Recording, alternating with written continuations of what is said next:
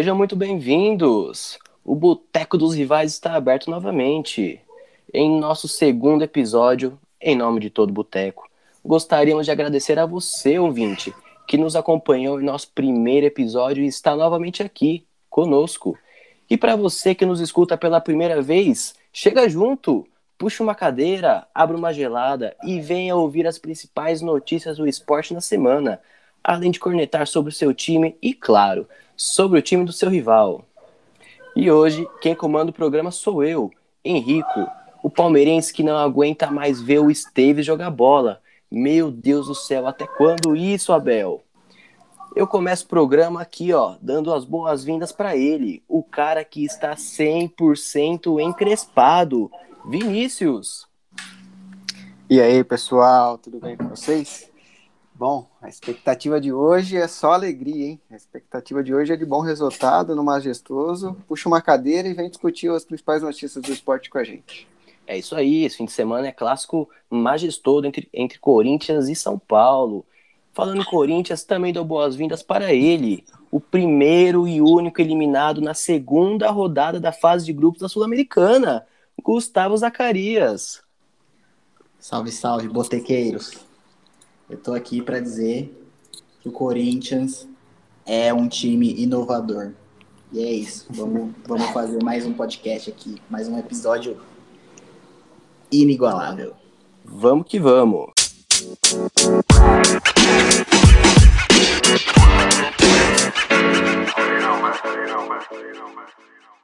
Bom, pessoal, vocês têm muito mais prioridade do que eu para falar desse clássico envolvendo entre os seus times do Corações. E eu gostaria de começar o programa com o Gustavo aí, falando o que, que você espera do Corinthians. Vale ressaltar que, para você ouvinte, nós estamos gravando o podcast agora domingo à noite, né? Mas de acordo com essa nova fase aí que o governo decretou, os jogos só acontecem entre 8 horas da noite e 10 horas, e esse clássico está programado para começar 10 horas da noite. Então, Zaca, o que, que você espera do seu time? Então, o Corinthians ele tá numa, numa oscilação, né? Ele faz um jogo bom, um jogo ruim, jogo bom, um jogo ruim. Em tese, esse aqui é o jogo bom, né? E ainda que não seja o jogo São Paulo é nosso freguês nas últimas no nosso último histórico aí, mais recente, São Paulo tá numa péssima onda contra o Corinthians.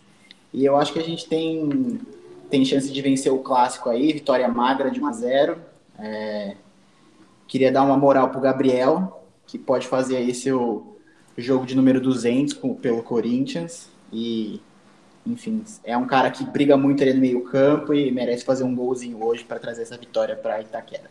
Você acredita que, diferentemente do Palmeiras, o Corinthians está focando no estadual e deixando de longe aí a Sul-Americana e talvez uma provável Copa do Brasil, Zaca?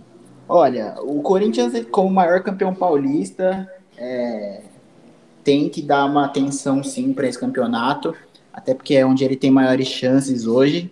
É... E eu acho que ele está fazendo isso, né? Até para trazer um resultado para a torcida. É, a gente ficou mal acostumado, né? Desde 2010, desde 2012, quase todo ano tem título, então tem que ter mais um esse ano também. Eu acho que o Corinthians está levando super a sério o Paulista, está com uma campanha excelente, né? Mais de mais de, se não me engano, são seis vitórias até agora. Então, é isso. Eu acho que para poder manter essa, essa fase boa no Paulista aí.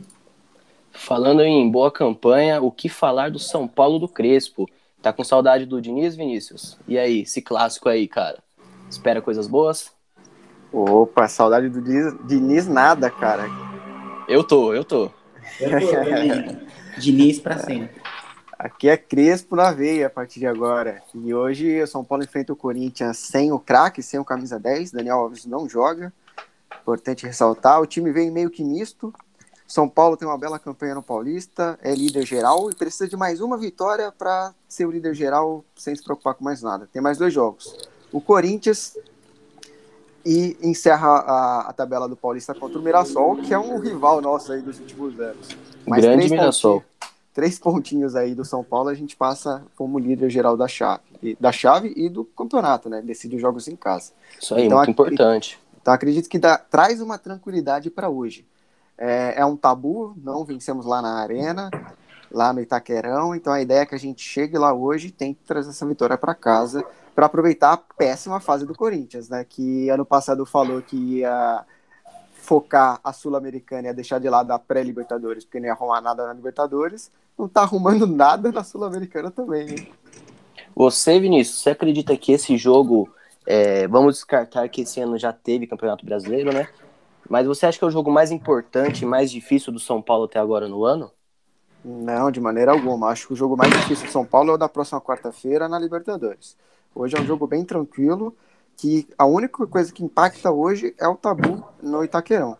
Se o São Paulo não ganhar, não, não impacta em nada no Campeonato Brasileiro, não impacta no time do Crespo. O time vem bem forte aí, numa bela campanha, e não vai fazer o time ficar tenso, nervoso nessa derrota pro Corinthians, não. Muito bem notado essa questão do tabu, e acredito, vendo de fora, é, que se o Mancini deixar cair esse tabu, principalmente pro São Paulo, né, que sempre que vai no estádio é, toma é, tem muitas dificuldades e quase na maioria das vezes. Já, não sei nem se já empatou lá, já empatou lá, Vinícius? Cara, eu não me lembro, mas já acho que já sim. Então, já, se caso, não ganhou. Caso, é, então, caso o Corinthians não ganhe ou perca, né, pro São Paulo, dificilmente o Mancini seguirá aí no, no comando do Corinthians, né? Então, é, eu tenho aqui um, um adendo para fazer nesse momento, porque o Mancini está muito na berlinda, né? E nos últimos, nos últimos dias o Corinthians começou a buscar novos, novas caras para coordenar a base, né? E uma delas aí pode então vir a substituir o Mancini também nessa, nessa nova fase aí de campeonato brasileiro, enfim, coisas que podem que são necessárias, né? Eu não acho que o Mancini tem, tem time continuar para o brasileiro. Então, se ele não ganhar hoje no Paulista, ele está bastante ameaçado. Falando em ameaça, o Santos, pessoal, vem numa campanha pífia. Ele está em terceiro colocado no grupo D com 10 pontos em 10 rodadas. Não. E os seus times na sua frente possuem um jogo a menos, né? Então a gente tem o Mirassol com 17 com 9 partidas, o Guarani com 11 pontos em 9 partidas e o Santos com 10 pontos em 10 partidas. Além de apresentar também, né, pessoal, duas derrotas aí na Libertadores, tão sem técnico, Soteudo foi vendido, cara, que semanas, nem semana, né, que semanas para os Santistas, né? Vocês acreditam aí é, numa melhora a curto prazo do Santos? Bom, é, o Santos, além de ter perdido o clássico no último domingo para o Corinthians, né, que deu um, um alívio aí para o Mancini no Corinthians, perdeu o Solteudo, perdeu o Ariel Orlan, que era o técnico, também deram um time meia boca para ele, né, deram um time de um monte de moleque pro técnico jogar, o técnico não é ruim, o Ariel Orlan fazia boas campanhas na Argentina, mas pegou um time muito fraco, vice-campeão da Libertadores, então tinha um peso em cima disso, que só tem um jogador que joga bem lá, que é o Marinho, e que nesse ano está se mostrando ser um jogador de um ano só, de uma temporada só, né? Esse ano Com certeza. não brilhou no Santos, o Santos vem mal no Campeonato Paulista, é o terceiro do grupo, e está com jogo a mais. Então, acho muito difícil o Santos não se classificar por causa dos próximos jogos em si, Acho que o Palmeiras dos grandes é o que fica fora. Eu acho que o Santos consegue se classificar, mas corre um risco muito grande. Bom, é, da minha parte eu discordo. Eu acho que o Marinho é um grande jogador, mas talvez ele não esteja numa boa fase. É, eu, tô, eu, quero lembrar aqui dos, dos, jogos dele pelos times do Nordeste, né? Ele fazia sempre fazia a, a, diferença nos jogos por lá. Então eu acho que ele só não tá numa boa fase, né? A gente se acostumou meio mal com ele salvando o Santos. E aí agora que ele tá numa maré de azar, ele fica, ele deixa a desejar. E o Santos, eu acho que classifica. É, porque já tem um jogo a mais, porque não fez, não teve consistência nos, nos, nos últimos jogos. Então, assim, a chance de disso se perpetuar. Palmeiras, pelo saldo de gols, vão, ser, vão estar primeiros que o São Paulo. Você acredita que o São Paulo aí vai conseguir manter esse ritmo de jogos é, pelo resto da temporada?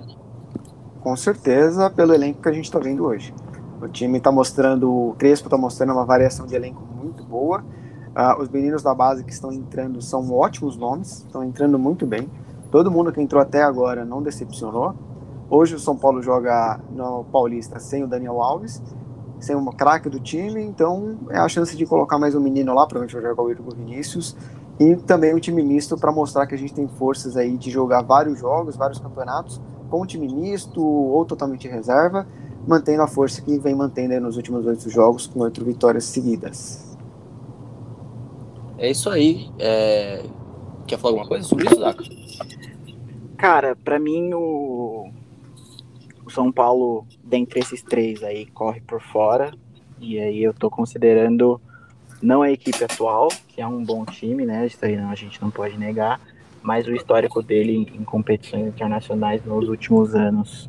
É, e aí, o, de forma contrária, né? A gente tem o Palmeiras e o Flamengo, que são duas equipes que, para mim, são, estão ali entre as favoritas do, ao título da Libertadores. Então, assim, eu acho que, inclusive, para mim, o artilheiro desse, desse, dessa competição vai ser o Pedro, do Flamengo. Embora ele não seja aí titular, né? Porque a gente tem o Gabriel voando. É, o Ceni falou que considera ele titular. Ótima, ótima pergunta, ótima pergunta aí, ó.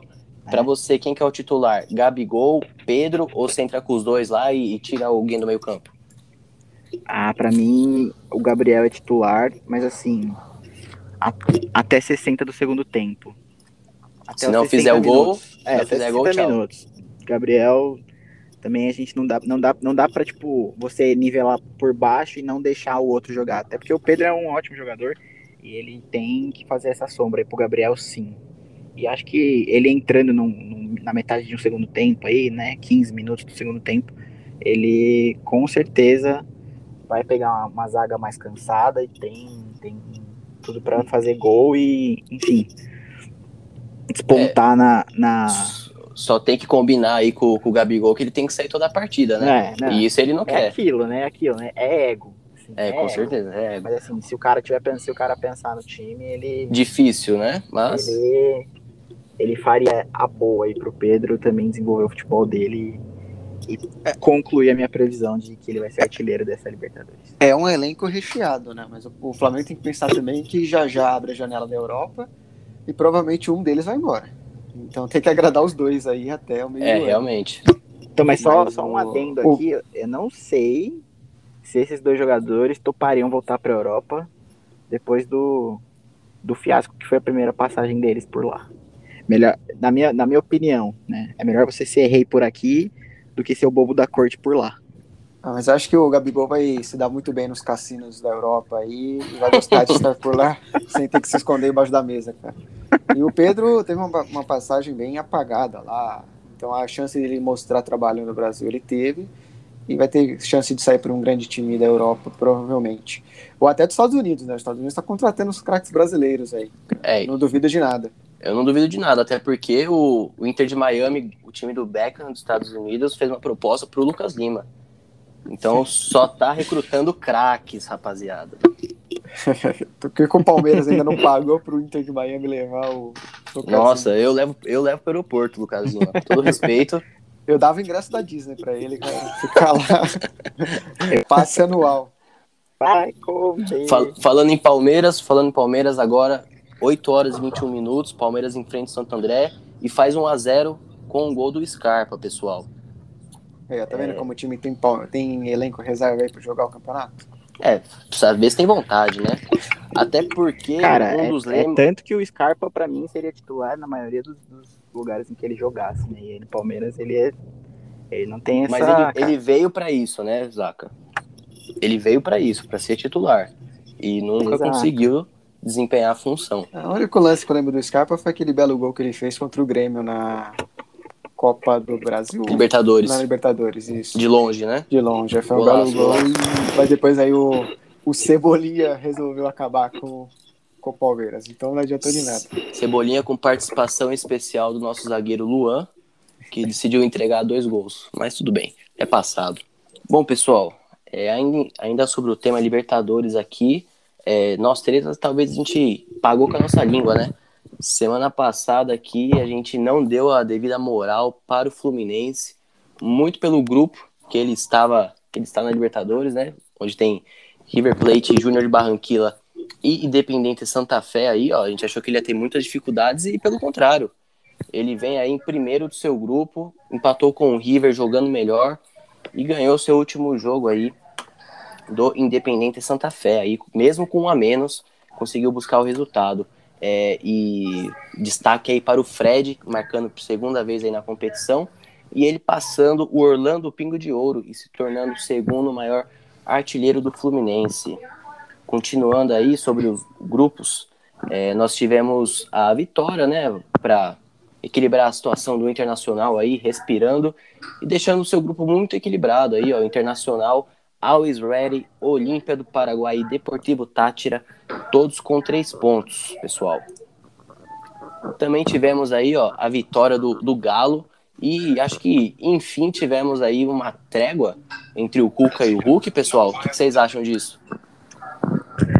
É, o, o, com certeza o Hulk está mostrando pelo que veio, né? Faz dois gols na Libertadores, dá vitória pro Atlético Mineiro contra o América de Cali, está fazendo gols no Campeonato Mineiro, está voltando aí a ser o cara que todo atleticano queria. Ainda começando do banco de reservas, entrou, fez dois gols e bota o Cuca no bolso, né? Aquela... É isso aí.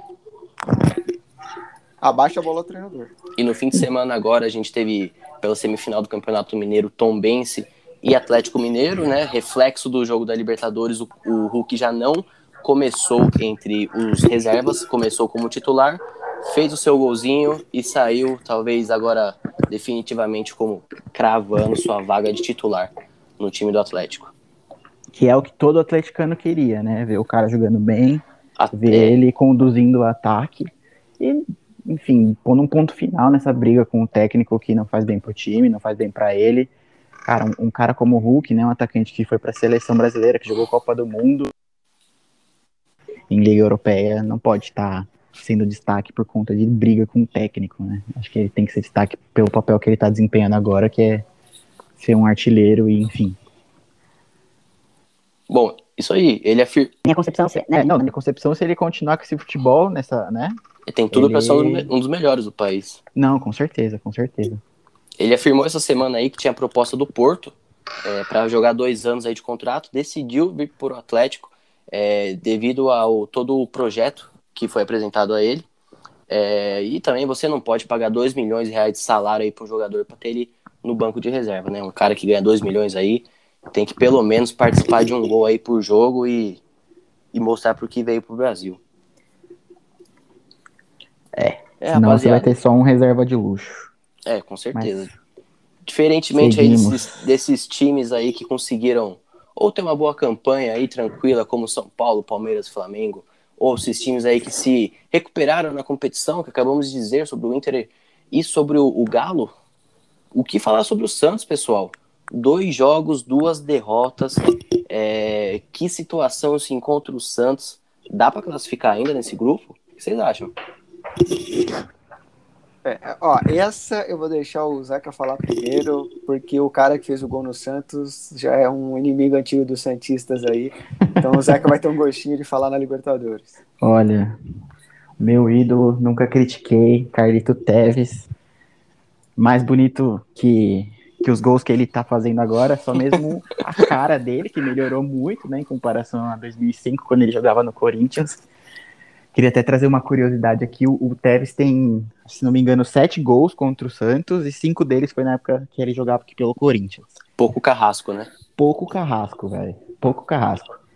E nesse jogo que ele fez aqui pelo Boca, cara, eu acho que ele destruiu na partida, né? Fez o gol, participou de várias jogadas ali de perigo e deu um passe pro segundo gol.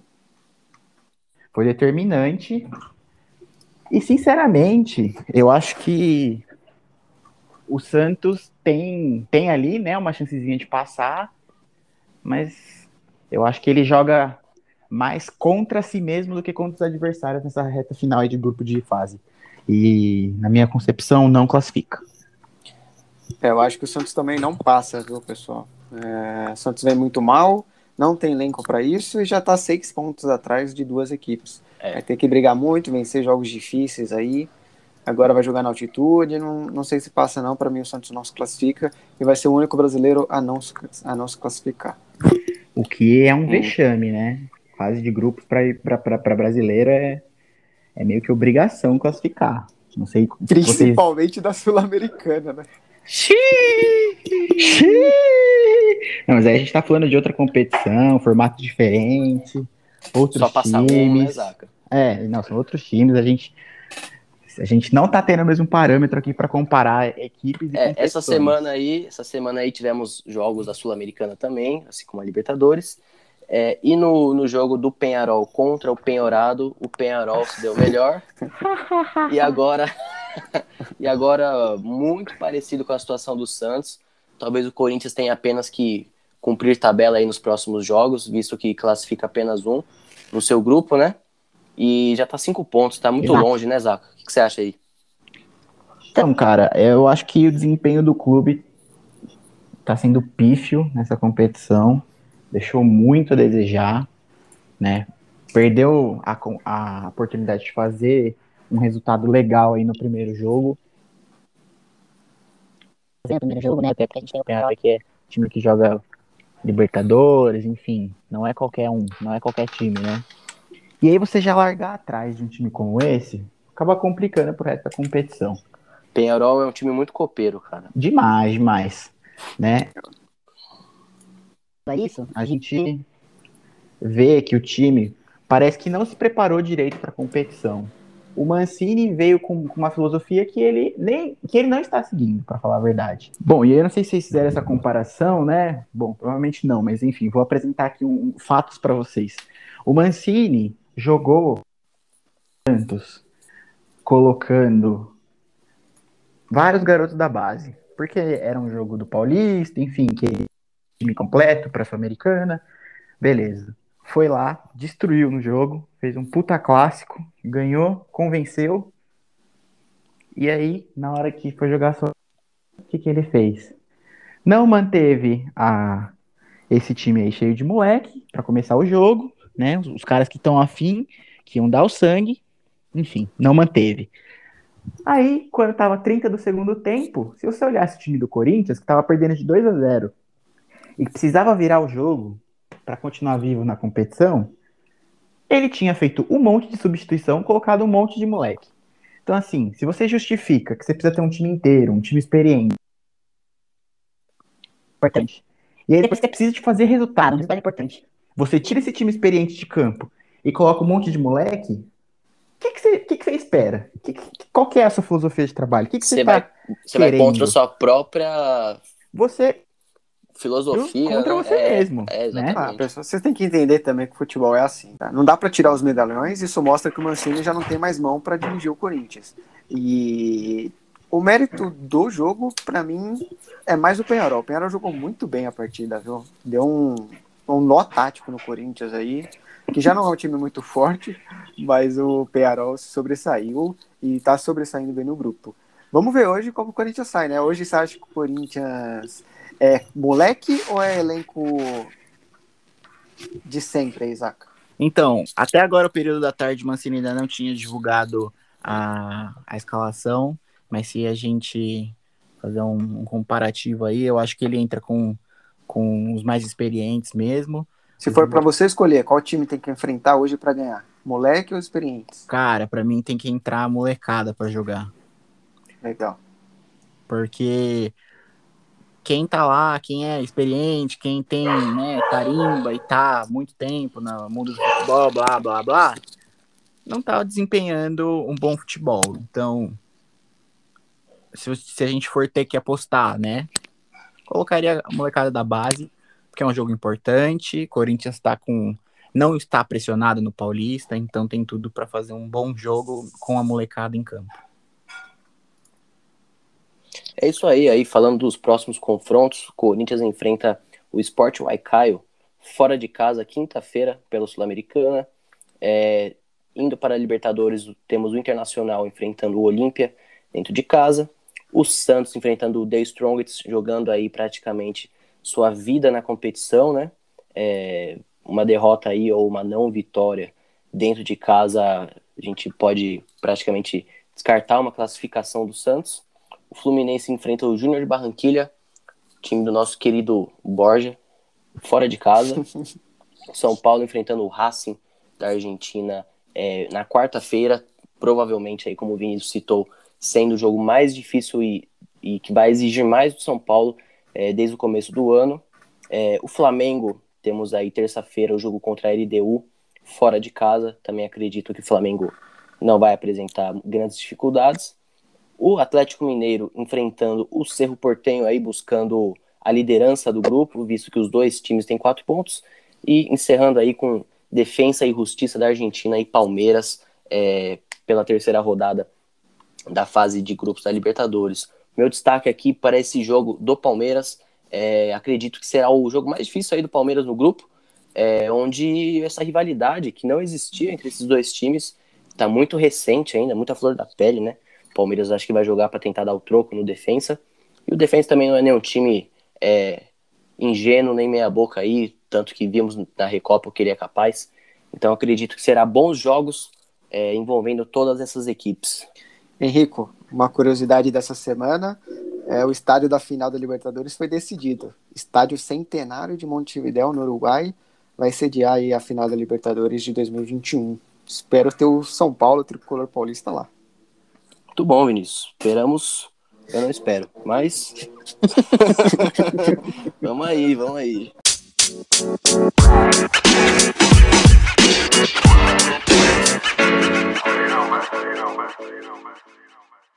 É isso aí, pessoal. E agora a gente inicia um novo quadro aqui do nosso podcast chamado Giro de Notícias. Um apanhado aí do que aconteceu mais importante no esporte em geral aí, é, que não envolva apenas futebol. É. Esse fim de semana tivemos luta aí no card do UFC, tivemos a vitória da estreante Luana Pinheiro após tomar um chute legal da Randa Marcos. Ela, as duas estavam no chão, até a, a, a Randa estava em vantagem na luta é, da Luana, mas ela deu um chute que acabou acertando o gogó é, da Luana e ela acabou sendo desclassificada. E vitória por WO para Luana. É, a gente também teve aí a vitória do Diri Prozaska pela luta principal, vencendo o Dominic Reyes por nocaute antes mesmo dos 5 minutos. Pelo surf, saiu essa semana aí a posição do ranking mundial dos surfistas e nós temos com orgulho aí, ó, Gabriel Medina em primeiro lugar, em segundo lugar Ítalo Ferreira. E isso é de bom grado é, para todo mundo, né? Porque esse, esse ano aí a gente tem a Olimpíada, surf virou aí um esporte olímpico, então pode botar aí pelo menos uma medalhinha aí pro nosso país, porque a gente merece, né, pessoal? É, esse ano se tiver festinha Gabriel Medina, Neymar e Gabigol, parece que todo mundo vai estar feliz, né? É, depende do se o Neymar conseguir classificar seu time para final, né? Depende Pelo... se, depende se o Gabigol ainda estiver ficando com a irmã do Neymar também. É, porque a filha do Renato Gaúcho você manda uma declaração do Gabigol nos seus stories do Instagram falando que o Gabigol era um trap muito bonito, muito ajeitado. Então. Rapaz. Rapaz, olha só. Ei, Renato Gaúcho, se prepara. Ei, Renato Gaúcho. Pelo tênis aí a gente teve o início do Masters e a saída do Djokovic do campeonato. Ainda também ele anunciou sua aposentadoria para o final desse ano, é, indicando aí uma fim da era de ouro do tênis, né? Isso que o, o Federer já não tem competições mais de bater de frente com os grandes tenistas. O Djokovic, na minha opinião, era o único que conseguia é, fazer o Nadal suar aí, perder alguns sets. E o Nadal aí, até o final da sua carreira, eu acho que vai nadar de braçadas, ganhando grandes slams, Masters Mills também, e pode se tornar o maior tenista da história? O que vocês acham disso? O Djokovic é top 1 do ranking de mundial de tênis, se aposenta bem, tem bastante pontos à frente do Nadal e do Medvedev.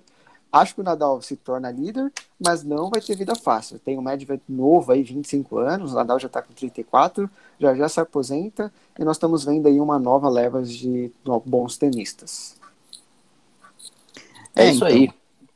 Pois é, por aqui, por aqui eu acho que é, eu acho que a volta aí dos torneios de tênis, em, em, principalmente de Roland Garros, com o público nas arquibancadas, é um, é um bom momento pro, pro nosso, pra nossa estrela se aposentar, né? Vai voltar aí a ouvir palminhas nas, nas arquibancadas depois de algum tempo é, de jogos afetados pela pandemia. E assim, realmente é uma é uma era que se encerra, né? Mas ele foi muito vitorioso em toda a carreira, enfim. É isso aí. É, passando agora pelo Brasileirão feminino aí, é, nós temos um destaque aí para o jogo entre Santos e Corinthians. O Corinthians que é o atual líder da competição, com quatro jogos e quatro vitórias, 12 pontos aí, seguido de perto por Palmeiras e Grêmio com 10, que se enfrentam também na segunda-feira aí do dia 3 deste mês. Temos na quarta posição o Inter, com um jogo a mais, e em quinto e sexto, Santos e São Paulo, respectivamente. É, então, nessa primeira fase o Corinthians tá. O Corinthians feminino tá, tá voando. Aliás, esse time feminino, pelo amor de Deus. Podia jogar no, no time Nossa, masculino aí, né? Ela, é assim, é um time muito, muito, muito qualificado. As meninas arrebentaram na Libertadores. Nessa primeira fase aqui do Brasileirão, elas também estão voando, né? Estão aqui com, com 12 pontos em quatro jogos. Então a gente vai aí para a quinta rodada muito, muito confiante.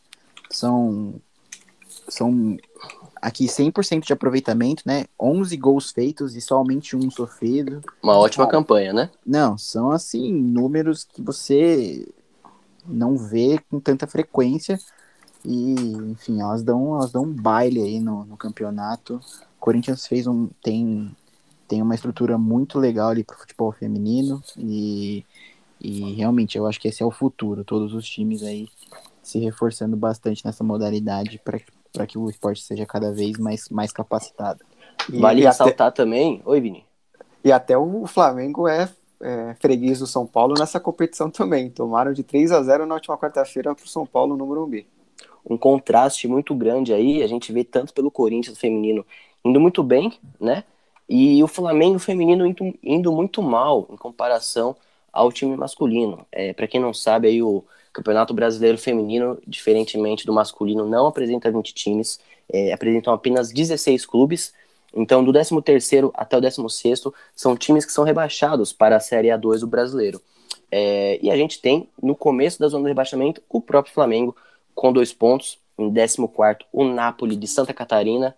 15º, o Cruzeiro aí, ó, também um pontinho só, tanto masculino quanto feminino não vem numa fase boa aí, o Botafogo, meu Deus do céu, até no feminino aí, 16 último colocado, com apenas um pontinho ganho.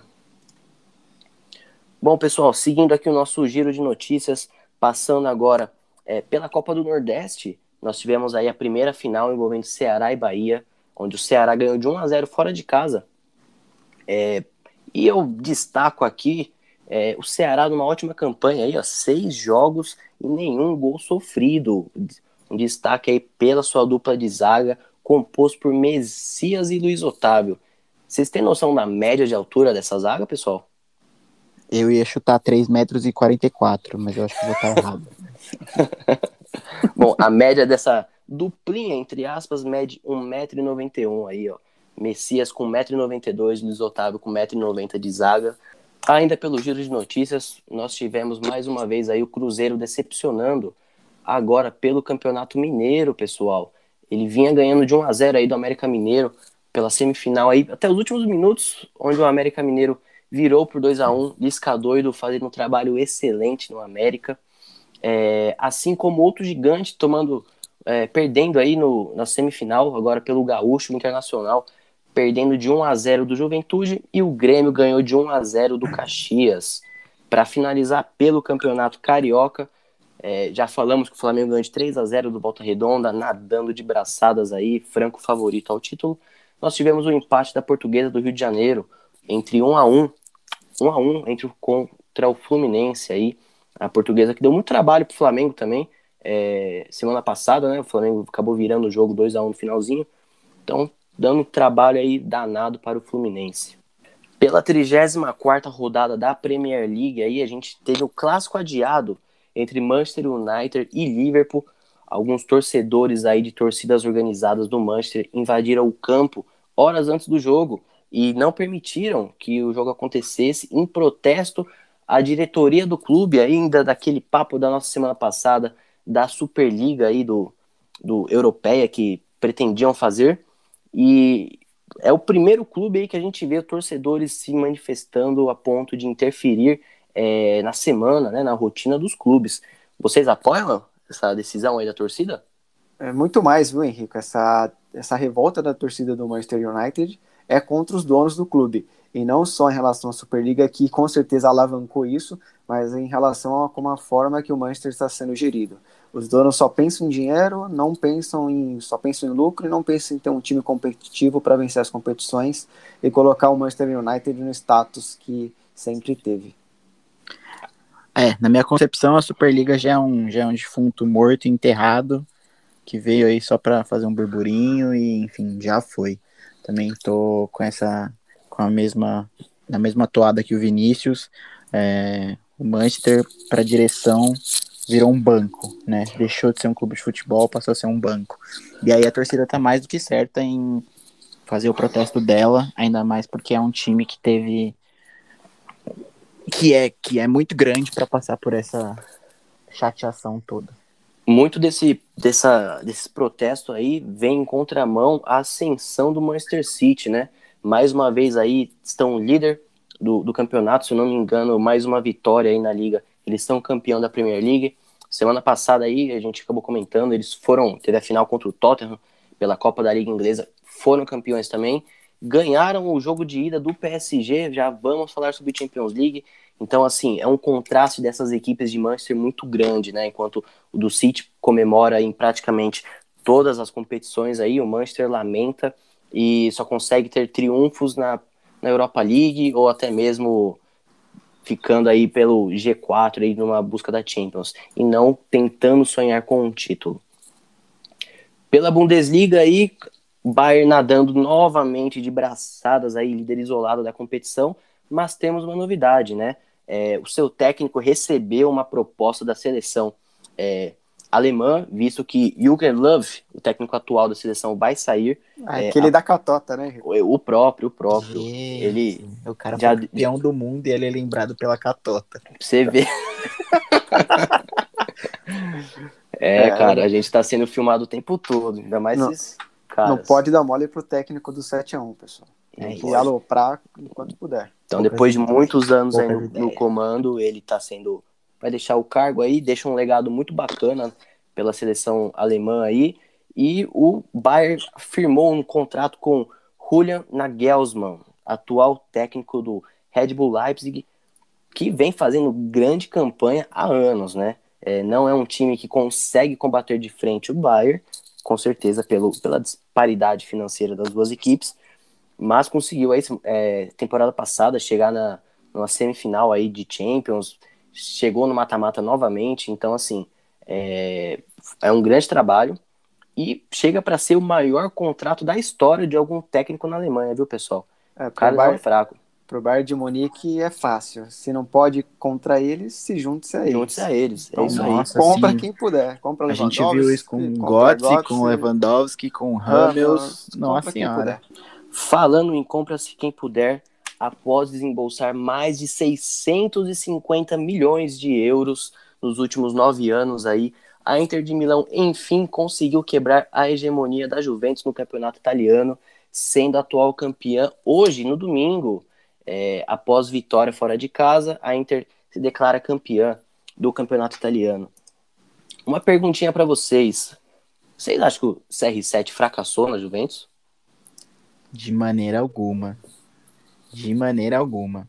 Eu acho que ele foi para lá com, obviamente, o plano de levantar uma Champions League ou algo assim, mas, enfim, embora ele não tenha chegado a esse a esse objetivo, não tenha alcançado essa taça, ele foi multicampeão pela Juventus, ele ganhou uma série de campeonatos italianos, foi é, quebrou recordes na Itália.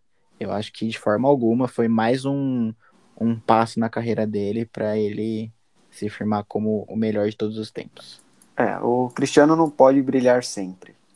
Romelo Lukaku teve a bola da vez agora, né? Brilhou aí pela Inter, é o vice-artilheiro do campeonato, tá atrás do Cristiano, do CR7, mas é líder em assistências, participou de muitos gols da Inter, e a Inter aí tá de parabéns. Depois de nove títulos da Juventus, volta a faturar o campeonato italiano. Então, para mim, o CR7 não fracassa, como o Zaka disse, ele é muito vitorioso e não dá para ganhar tudo sempre. É isso aí. E outro campeão que saiu nesse domingo, tivemos o Ajax pelo campeonato holandês, levando mais um caneco aí nacional.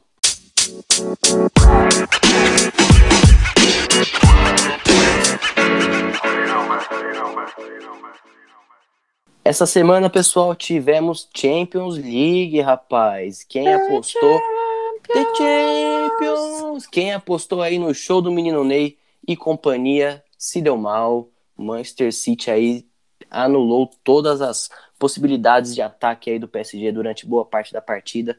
Virou o jogo de maneira muito rápida, né? Tivemos falhas individuais do Navas e do, do Gueye abrindo a barreira aí uhum. em questão de quatro minutos praticamente. A gente teve uma mudança drástica de jogo. E pela outra semifinal aí, o Real Madrid não estava jogando bem. Chelsea estava jogando muito bem o jogo, ganhava a partida, até que veio uma chuva, uma chuva muito parecida aí, é, que teve durante o El Clássico, onde o Real Madrid também é, fez gol na chuva e jogou melhor que o Barcelona. É, eu pra acredito. Lavar a alma. Pra lavar a alma, com certeza. Pra levar a Zeca embora. Eu acredito que é um jogo muito aberto para a volta, esse do Real Madrid e Chelsea. Agora, para o PSG e Manchester City, eu acredito que quando o Guardiola tem as condições de determinar o ritmo da partida, ele faz e faz muito bem. Então, é, para o PSG passar, ao meu ver, Neymar tem que brilhar, Mbappé tem que brilhar, tem que ser aquele dia que tudo vai dar certo pro PSG e pro Manchester City tudo vai dar errado. É, vocês concordam com, com essa minha análise? Concordo sim, Henrico. É, não queria ver o City aí numa final de, de Champions League, mas acredito que o Guardiola vai colocar o regulamento no braço do, bra, do ba... Anota aí. o regulamento do braço. Baço. Vai, Vini.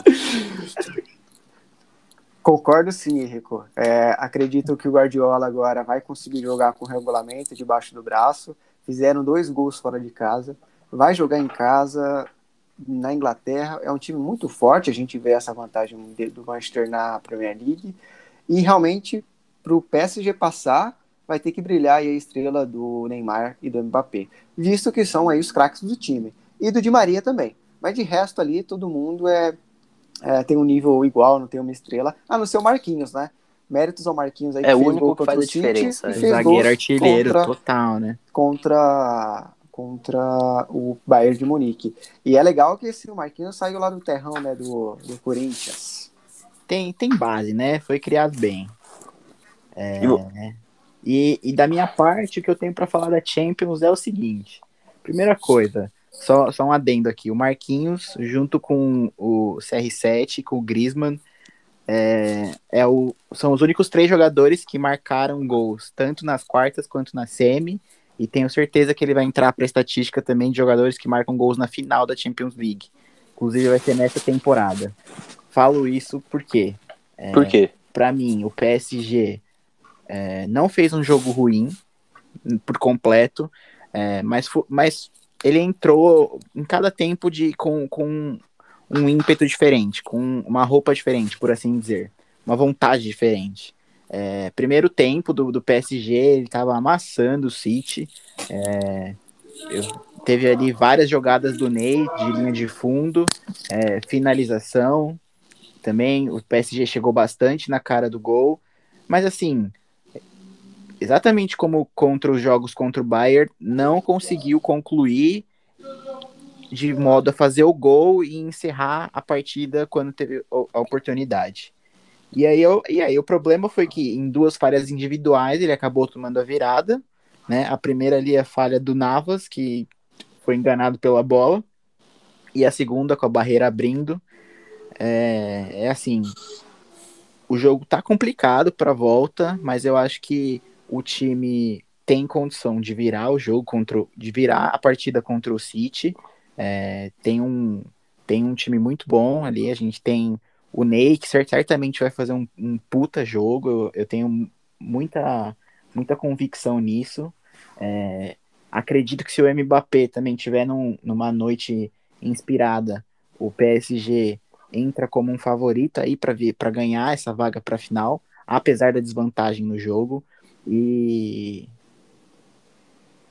aqui agora, falando como um torcedor desse time, eu quero ver o PSG na final e para mim eles são mais capazes do que o City. E na outra parte, né, na outra na outra chave, o jogo está totalmente aberto, né? Quem passar é porque realmente foi merecedor. Primeiro jogo em Madrid, o, o Real começou tomando pressão, né?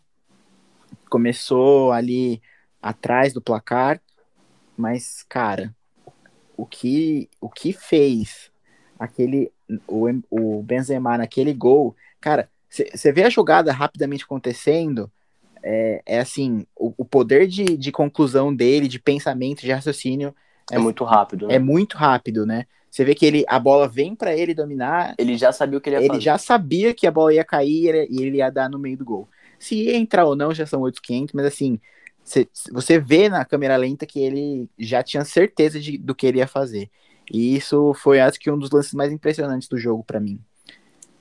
É, e uma partidaça também do zagueiro de Cotia. Éder Militão jogou muito esse jogo. Pode falar o que for, mas ele substituiu o Sérgio Ramos muito bem. Inclusive, nesse final de semana fez gol junto com o Casemiro no campeonato, na Campeonato Espanhol. E eu acho que é uma tarefa muito difícil para o Real. O Real é favorito mas o Chelsea está muito bem. São, é um time novo, um time formado recentemente, já está numa semifinal de Champions League, é, colocando é. trabalho para o Real e joga em casa buscando aí empate em 0 a 0 para se classificar. O Chelsea é um time novo, pessoal, mas assim, o Chelsea construiu uma espinha dorsal muito forte. É, se a gente pegar o time, a gente tem Thiago Silva na zaga, temos as Piliqueta na lateral, Kanté no meio campo ali e o Werner é, de atacante, embora ainda seja jovem, já é um jogador que disputou o Champions, disputou a Copa do Mundo. Então, assim, por mais que você tenha jovens como Malfi, é, o Harvard entrando pelo segundo tempo, Pulisic sendo um bom jogador, já é até capitão da seleção americana, é, mas a base do Chelsea é uma base muito forte, cara. E isso a gente tem que ressaltar também. É, Acredito... isso pra... Oi. É, isso para você, porque para a esposa do Thiago Silva, o Timo Nossa, Werner só perde gol lá na frente. É, não, Timo Werner não, Timo Verme, né? Ela usou esses termos. Pelo amor de Deus, como familiares têm a capacidade de destruir a, a carreira de um jogador. Vide ela que já fez mais de uma vez comentários infelizes em momentos indevidos. Né? Mas, Muito bem lembrado, Zaca. Muito bem lembrado. Bom, pela Champions Série B aí, né? Pela Europa League, tivemos uma partida entre Manchester United e Roma, Villarreal e Arsenal. O Manchester deu um passeio 6 a 2 na Roma aí, só por um milagre para os italianos. Mas vale destacar também, enquanto o jogo estava é, 3 a 2 para o Manchester, é, teve um pênalti aí muito mal marcado no Cavani. É, e aí o Bruno Fernandes, que sabe pouco bater pênalti, aquele cara, né? Guardou mais um, fez 4 a 2 e no minuto seguinte, praticamente, 5 a 2 e a porteira estava aberta. É, para o Villarreal aí ganhou em casa 2 a 1 no Arsenal, mas o Arsenal sabe como ninguém aí disputar Europa League e é, FA Cup, né? Esse time, esse time aí dá aula nessas competições. Então acredito que ele tem total condições aí de vir para a Inglaterra e reverter. Vale destacar, pessoal, se a gente perceber aqui, bom, eu acredito que o City vai passar, assim como o Chelsea. E para a Europa League, aí, o Manchester United já está quase na final. E aposto muito no Arsenal, ou seja, é, temos uma dupla final inglesa aí, os ingleses doutrinando a Europa. Vocês podem falar aí disso? É, de, diante desse cenário europeu muito favorável aos ingleses, né? Ainda que eles não, não componham as finais, eles estão em todas as pontas. Com né? certeza. Né? Então você já, através disso, você já tira a base, é, que a, você já tira que a Premier League é com certeza um dos campeonatos mais disputados, mais difíceis, né? E, e isso muda um pouco o cenário, né, do, do que era o futebol inglês de alguns anos atrás um futebol truncado, de força, né? E aí agora não, a gente tem um, uma qualidade imensa, tanto que, como você destacou, eles estão em todas, eles estão em todas as pontas nas, nas grandes competições europeias. É, o, é uma grande força aí da Premier League, se mostra bem aí as quatro grandes clubes da Inglaterra, tira o Tottenham dessa jogada, e o Manchester United está na final já. Eu estava assistindo os jogos, né? Na verdade, estava trabalhando. Acabou consegui pegar o segundo tempo. Quando fui ver ah, o resultado do jogo do Arsenal, tava 2 a 0 pro Vila Real. Eu falei, meu, não vai dar para ver esse jogo, né? Vamos assistir Manchester United de Roma. Coloquei no jogo, virou um passeio aí do United. Então foi até um jogo bico sem graça de ver, mas o United está na final e o Arsenal jogou muito mal. É, o Alba voltando aí de curado de malária, nos, ficou fora os últimos jogos. O Arsenal ficou 20 minutos do segundo tempo com um homem a menos. O Villarreal não conseguiu matar o jogo, graças a grandes defesas do Leno. Então o Arsenal achou um golzinho no final aí que dá vida para o Arsenal. Vai jogar em casa, busca um resultado simples de 1 a 0 para se classificar para a final mais uma vez para ver se consegue vencer aí depois de algumas finais perdidas. E aqui só um adendo, Vinícius, é tudo que você falou, né? Destacando é, a atuação de alguns jogadores. Eu queria destacar a atuação do Bruno, do Bruno Fernandes, é, que como um, um, um, meia ali, né? Ele define muito bem o que é o Manchester United na, nas últimas temporadas. Um, com um ataque não tão potente, não tão vibrante, intenso, mas com meio campos ali que, que, que sempre encantaram, né? Pô, o Pogba, Pogba, também, né? né? O Pogba, meu, jogando fino da bola desde que, que virou profissional. Agora o Bruno Fernandes despontando ali como um ótimo camisa 10, né? A gente tem aí também na, na história Ryan Giggs, Paul Scholes, né? Só, só gente fera. Então, assim, na minha concepção, o United ganha muito jogo, ele tem muita força aí no seu meio campo, é, e isso ajuda muito o time a a não precisar de atacantes tão, tão, tão em alta como, como outros times, né? E mesmo assim conseguir chegar a, grandes, a bons resultados e a finais de competições como a Europa League.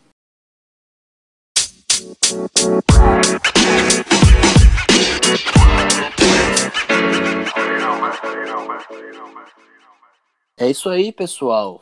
Temos aí novidade no cardápio do Boteco. Essa semana foi semana de draft na NFL, também tivemos alguma polêmica envolvendo aí quarterbacks de grandes equipes. P, rapaz, que, que bomba. E aí, Vinícius, você que acompanhou aí, que é um fã de carteirinha dessa competição aí, você pode falar pra gente aí o que aconteceu de mais importante essa semana, cara? Bom, o, draft da NFL, para quem não conhece, é o momento onde as equipes da NFL escolhem jogadores da universidade, das equipes das universidades, para fazer parte dos seus times. Isso acontece todos os anos e é bem legal para manter a liga bem uniforme, sem criar grandes times, grandes times fortes durante os anos.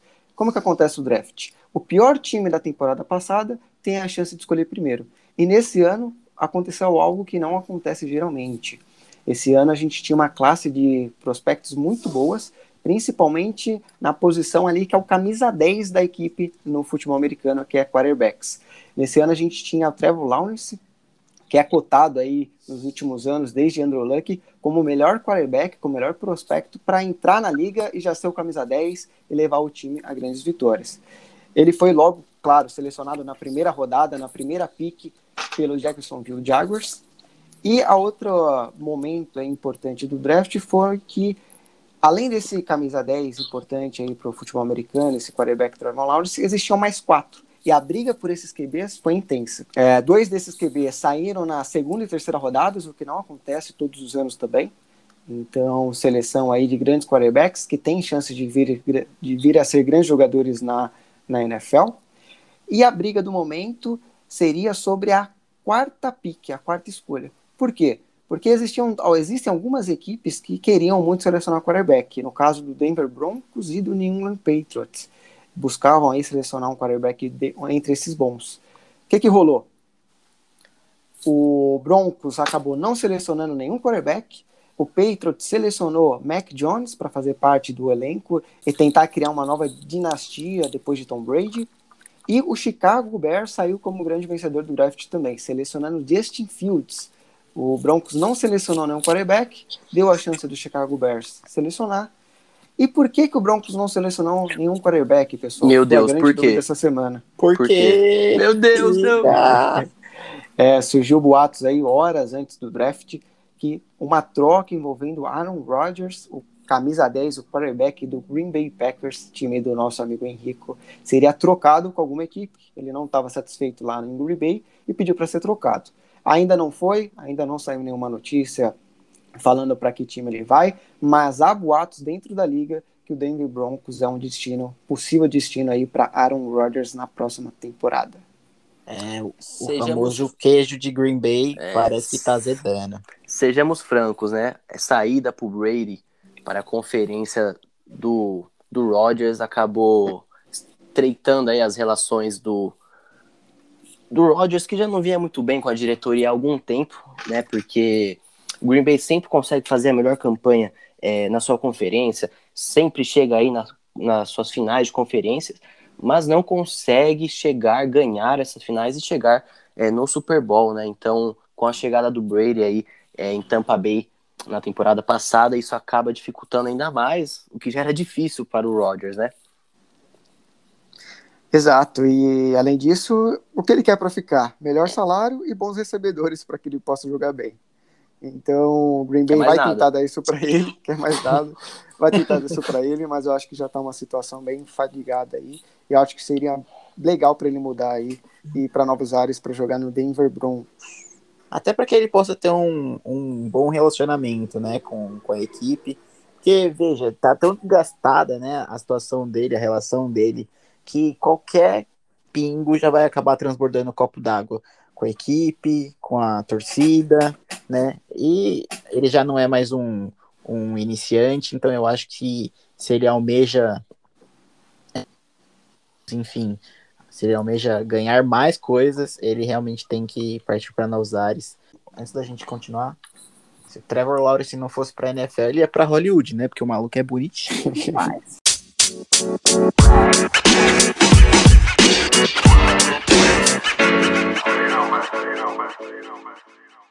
Entrando aqui na última parte do nosso podcast, esse fim de semana foi fim de semana de GP da Fórmula 1. O GP de Portugal, o GP de Portimão aí, é um GP que voltou a ser figurado no calendário esportivo da Fórmula 1 desde a temporada passada. Nós tivemos aí no sábado campanha do Bottas na sessão de treino, Hamilton em segundo e Verstappen em terceiro. Mas a gente conhece muito bem o Bottas e melhor ainda a gente conhece o Hamilton, né, pessoal? Muito aí se esperou do Bottas novamente e não foi correspondido. Lewis Hamilton aí numa corrida segura, tranquila, conseguiu levar a vitória novamente. É a 97 vitória do Hamilton na Fórmula 1, uma marca absurda, né? Praticamente surreal aí. E acho que o Verstappen agora que consegue bater de frente aí com o Hamilton, ele tá vendo o tamanho e a dificuldade que é competir com um cara desse, né? Não é só você apresentar às vezes o melhor carro é, contra um cara desse. Chegar é uma coisa, ultrapassar é outra, né? Então o Hamilton aí numa pilotagem muito segura, levou mais um grande prêmio pra, para o seu bolso. E o Bottas aí, saindo da pole, chegando em terceiro lugar. O que vocês têm para falar aí desse GP, pessoal? Bom, é. pode ir, Vini, fica à vontade. Tá. É, foi um GP bem legal, né? É, eu gosto muito do autódromo da pista de Portimão. É uma pista numa região ali no sul de Portugal bem bonita, e Algarve. Tem elevações na pista. Não tem muitos pontos de alta, não tem muitos pontos de ultrapassagem, mas é um, um circuito bem. É uma motoca. Olha o Hamilton. não tem muitos pontos. Não tem muitos pontos de ultra, ultrapassagem, mas é um circuito bem legal de assistir. E a gente viu logo no início né, o Raikkonen abandonando a corrida porque deu um toquezinho ali no, na, com o nariz na roda traseira do seu companheiro de equipe. Que barbeiragem, hein? Barbeiragem. Tinha pista pra caramba pra ele ali, mas ele acabou batendo e abandonou a corrida. E aí a gente teve safety car. Na largada, o Bottas largou muito bem, o Hamilton em segundo, o Verstappen em terceiro, E na relargada do safety car, a gente viu um momento bem legal da corrida, que é o Max Verstappen ultrapassando aí o Hamilton. É, passou o Hamilton, foi bem legal esse momento, logo ali abriu a, abriu a asa e fez a ultrapassagem, mas não durou muito tempo, né? Logo aí, umas voltas seguintes, o Hamilton passa o Verstappen e depois passa o Bottas e vence a corrida mais uma vez. É, acho que nesse, nesse GP o Bottas mais uma vez não entrega o que o carro tem de melhor. Talvez ele nem, nem saiba ainda qual que é o problema dele com o carro, com o desempenho. Larga em primeiro, mas acaba chegando em terceiro. E mais uma grande corrida aí de Lando Norris, né? Ele que largou em sétimo, acaba chegando aí em quinto no grid de largada e fazendo uma boa corrida aí durante o GP. É, do meu lado, que eu tenho para destacar realmente é que eu sempre espero que o Bottas não vai ganhar a corrida. né? A minha expectativa quando, quando a corrida começa é que eventualmente o Bottas vai acabar funcionando como um escudeiro para o Hamilton, né? E nas oportunidades em que ele esteve ali na primeira posição, é, a minha expectativa foi de que em determinado momento aquilo, aquela situação acabaria se alterando e que o Hamilton passaria é, a, a, estar na frente dele, a conduzir o pelotão, quando era o caso de Mercedes em primeiro e segundo. Diga. Você acha que o Bottas falta agressivo?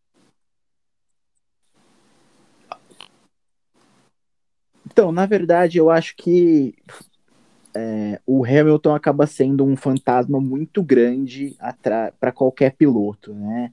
Estar atrás do Hamilton, a, na frente do Hamilton, já, já é um motivo de preocupação, porque qualquer momento, se você não entregar o seu melhor volta após volta, você vai acabar sendo ultrapassado, né? E, e eventualmente, se você entregar o seu melhor, você vai acabar sendo ultrapassado da mesma forma, né? O, e, e, eu destaco essa questão até porque o próprio Verstappen deu uma, uma, uma declaração hoje, após a corrida, é, exatamente nesse sentido, né? De não adianta as pessoas falarem que é o carro, que é só o carro ou, ou algo do tipo, porque é, hoje eu dei o meu melhor, eu sei que eu tinha um carro mais acertado, e mesmo assim é, ele foi melhor, mil, milimetricamente melhor em, em, vários pontos.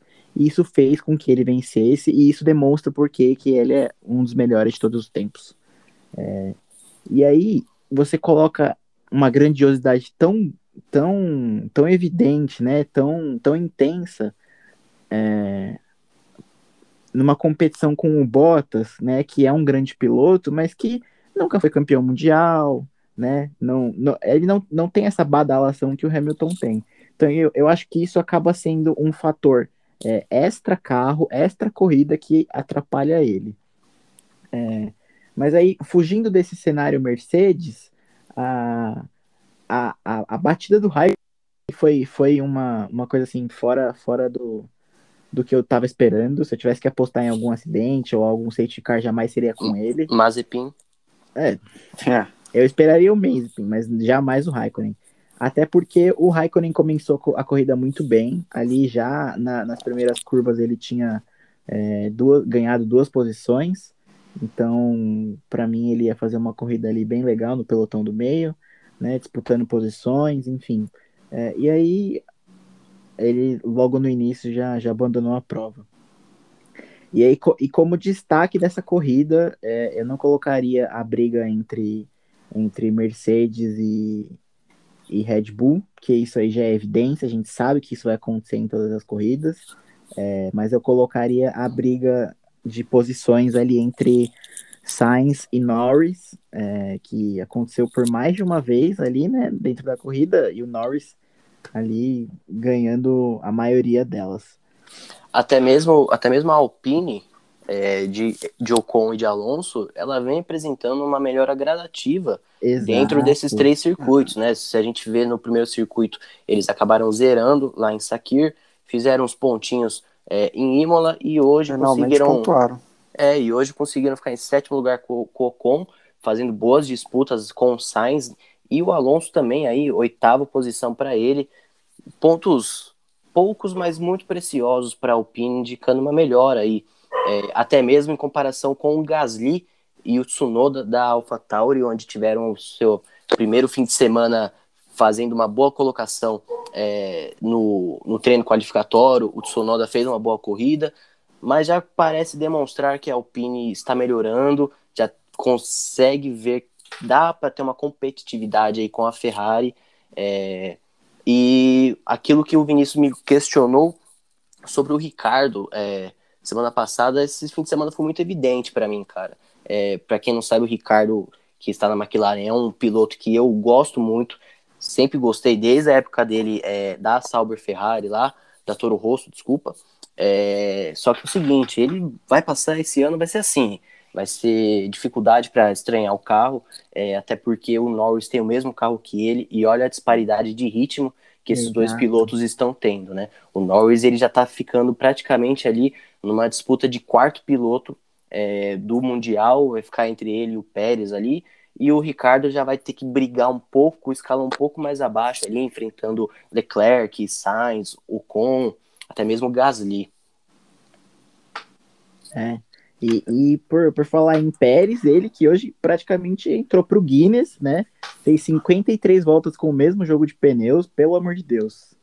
E, e uma coisa engraçada, o, quando o Hamilton passa ele, faltando umas 15 voltas mais ou menos para terminar o circuito, o Hamilton questiona para a equipe dele por que, que o Pérez não abriu, né? Porque quando um piloto, para quem não sabe, quando um piloto é retardatário dos líderes, aparece bandeira azul, pisca no painel do piloto e as bandeiras perto do circuito onde ele está, das curvas, ficam bandeira azul que é para o piloto é, jogar para a direita e quem está na frente passar. E o Hamilton está tão acostumado a passar o Pérez, né, pela Racing Point, pela pela Força Índia nos anos anteriores, que questionou por que, que o Pérez não abriu para ele, né? E aí a equipe falou, cara, você está disputando com ele, meu, corre aí. Então, o, muito legal isso de ver o Pérez aí mudando o seu patamar, né? O jeito que os pilotos encaram, encaram ele dentro do grid. É, outro patamar. É, eu vou perguntar uma coisinha para vocês aí. Vocês estão falando muito da parte de cima da, do grid, mas e na parte de baixo? O Mazepin tá tomando um minuto durante a corrida do Mick Schumacher, cara. Ele tem, eles têm o mesmo carro. Será que o Mazepin tem condições de continuar aí na Fórmula 1? Eu tô achando ele bem inexperiente e não tá conseguindo ter o mínimo rendimento Olha. que seu colega de equipe tá tendo. Olha, é o seguinte, o dinheiro que manda. Então. É. Eu não queria estar na pele do Gunter Steiner, né? Que vai ter que comunicar o principal financiador ali do carro de que o filho dele não está à altura da competição. É, é, realmente muito difícil você ter que tomar essa atitude, você ter que ter essa posição num, num time que é tão, tão abalizado, tão guiado pelo dinheiro como é a equipe da Haas. Mas eu acho que pro bem da, da equipe, né, e das próximas temporadas, não dá para manter um, um, piloto que tem um desempenho tão abaixo como, como o Nikita. Além do mais, hoje a gente viu o Schumacher fazer uma disputa muito legal aí com o Latifi e ele acabou passando o Latifi, né? Então você vê que o Schumacher ele já está entrando no ritmo dos pilotos é, do grid, assim, por mais que seja um piloto, outro piloto ali, mas já não tá aquela disparidade tão grande igual o Mazepin apresenta. A questão é mesmo que o dinheiro que movimenta é, todo o cenário da Fórmula 1. Enquanto o papai Mazepin continuar bancando a equipe, dificilmente o filho dele vai perder o assento, né? Acho que uma coisa muito legal aí podia rolar um acordo, pega o Mazepin, deixa ele de piloto reserva aí pelo menos uns dois, três anos até ele pegar mais experiência, mais rodagem e chama um piloto mais experiente aí, é, talvez até alguns pilotos que já figuraram na equipe seria é, até legal de ver de novo para você trazer um peso maior para a equipe, né?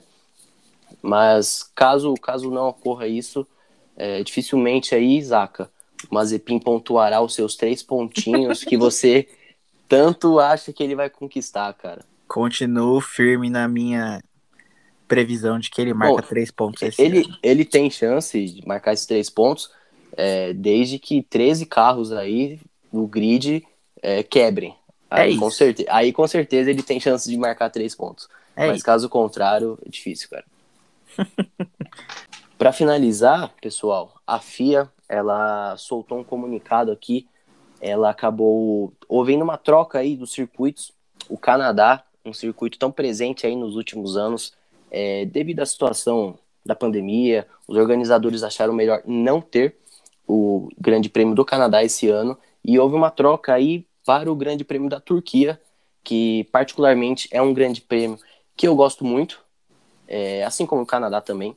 Mas eu acho sempre legal é, os circuitos novos acabarem entrando e trocando para a gente não cair sempre naquela aquela mesma rotatividade de circuitos, né? Tem pilotos aí que fazem filas de 5, 6 anos aí de vitórias no mesmo circuito.